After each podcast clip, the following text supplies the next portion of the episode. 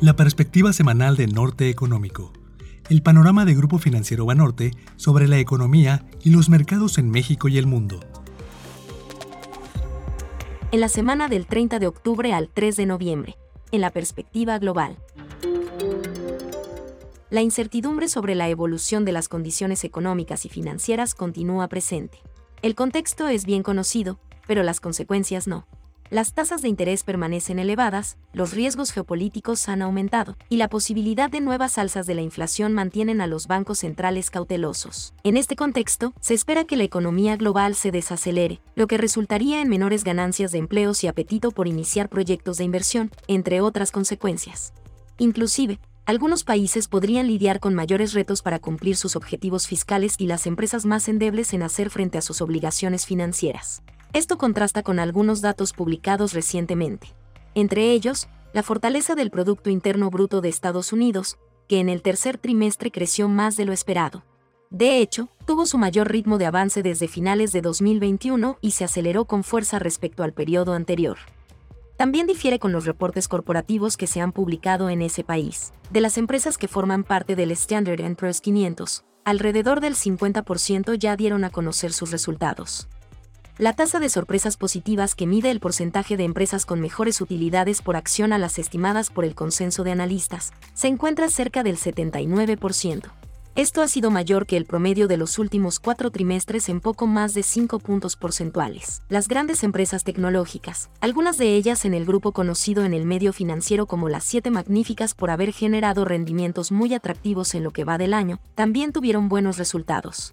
Sin embargo, los inversionistas no han reaccionado con tanto optimismo.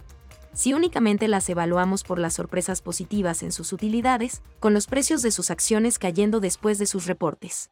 Probablemente esto se explique, al menos en parte, por los niveles de evaluación que se consideran muy elevados, pero también por las dudas sobre el panorama que enfrentarán para el resto del año y hacia 2024.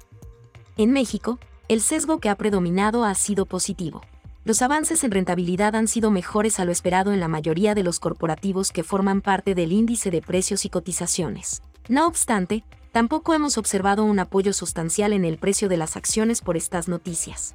Sin duda, parte de la explicación también reside en los temores sobre el entorno global, que prevalecerá en los próximos trimestres. En ese sentido, los próximos días tendremos una nutrida agenda de cifras económicas y eventos que serán de gran relevancia para evaluar el rumbo de la economía y su posible efecto en los precios de los activos.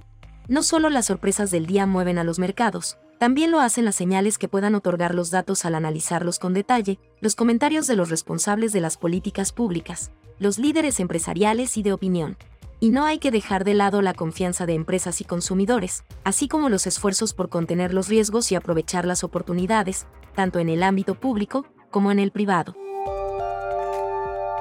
En la agenda internacional, destaca la decisión del Banco de la Reserva Federal el 1 de noviembre. Los mercados financieros asignan una probabilidad prácticamente nula de un aumento de la tasa de interés, apostando a que la mantenga sin cambios, en línea con nuestra visión. Sin embargo, los comentarios del presidente de la institución serán muy relevantes. Primero, si la puerta permanece abierta o no para un incremento en diciembre. Segundo, si otorgará una señal acerca del tiempo en que podrían mantenerla en ese nivel antes de iniciar un ciclo acomodaticio. En Grupo Financiero Banorte pensamos que el panorama inflacionario apunta hacia un aumento más, especialmente ante los crecientes riesgos para los precios de los energéticos por el conflicto entre Israel y Hamas. De hecho, los invitamos a escuchar el último episodio de Norte Económico con Abu Donji, quien analizó la situación desde distintas aristas. Conoceremos también el reporte de empleo de octubre en Estados Unidos, que típicamente genera una importante reacción de los mercados. Estimamos una creación de 145.000 plazas, mucho menor a las más de 300.000 registradas en septiembre. Pensamos que la huelga del sector automotriz tendrá un impacto debido a que muchos trabajadores están en paro y varios proveedores han realizado despidos. Sin embargo, no todo su efecto se verá reflejado en este indicador. Por otra parte, la tasa de desempleo permanecería sin cambios en 3.8%. También serán las decisiones de política monetaria en Reino Unido, Japón, Noruega, Colombia y Brasil, entre otros. En términos generales, hemos visto poca convicción de continuar subiendo las tasas de interés, como sucedió la semana pasada con el Banco Central Europeo.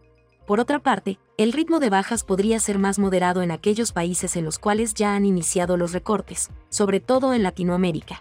Otros datos importantes incluyen la inflación de octubre en la eurozona, indicadores PMI en China y la balanza comercial de Alemania. En los reportes corporativos, conoceremos los resultados de 163 empresas en Estados Unidos. En la perspectiva nacional, el crecimiento económico de México en agosto fue mejor a lo esperado, creciendo a una tasa anual de 3.7%. Por otro lado, la inflación de la primera quincena de octubre sorprendió ligeramente a la baja, la tasa de desempleo se ubicó en 2.88% en septiembre, cayendo desde el 2.96% de octubre. En su conjunto, todas estas noticias fueron positivas. Para conocer más a fondo estos resultados y sus posibles implicaciones, los invitamos a consultar nuestras notas de investigación en nuestra página de Internet. En otros temas, el Senado aprobó la ley de ingresos después de que la Cámara de Diputados hizo lo mismo unos días antes. Esta última institución realizó tres ajustes respecto a la propuesta original de la Secretaría de Hacienda, y el Senado las aceptó sin cambios. Por lo tanto, la iniciativa será turnada al Poder Ejecutivo para su aprobación final. Con ello, el foco de atención en este frente se centrará en la discusión del presupuesto de egresos de la Federación. La única instancia facultada para su aprobación es la Cámara de Diputados, que por ley debe de tener la lista a más tardar el 15 de noviembre en la agenda nacional, la relevancia de la información que será publicada en México no se quedará atrás. Esto incluye el Producto Interno Bruto del tercer trimestre. Estimamos que el crecimiento continuará con la economía hilando ocho trimestres consecutivos de expansión, su racha más larga desde 2015. También conoceremos el crédito bancario y las remesas familiares de septiembre, así como los indicadores oportunos de actividad económica de octubre del Instituto Mexicano de Ejecutivos de Finanzas, entre otras cifras. El Banco de México dará a conocer su encuesta sobre las expectativas de los especialistas en economía del sector privado y la Secretaría de Hacienda, su reporte de finanzas públicas al mes de septiembre. Para conocer más acerca de nuestros reportes de análisis económico y mercados financieros, los invitamos a seguir el perfil de ex, arroba análisis-fundam y nuestra página web www.banorte.com diagonal análisis económico. Grupo Financiero Banorte presentó la perspectiva semanal de Norte Económico, el panorama sobre la economía y los mercados en México y el mundo.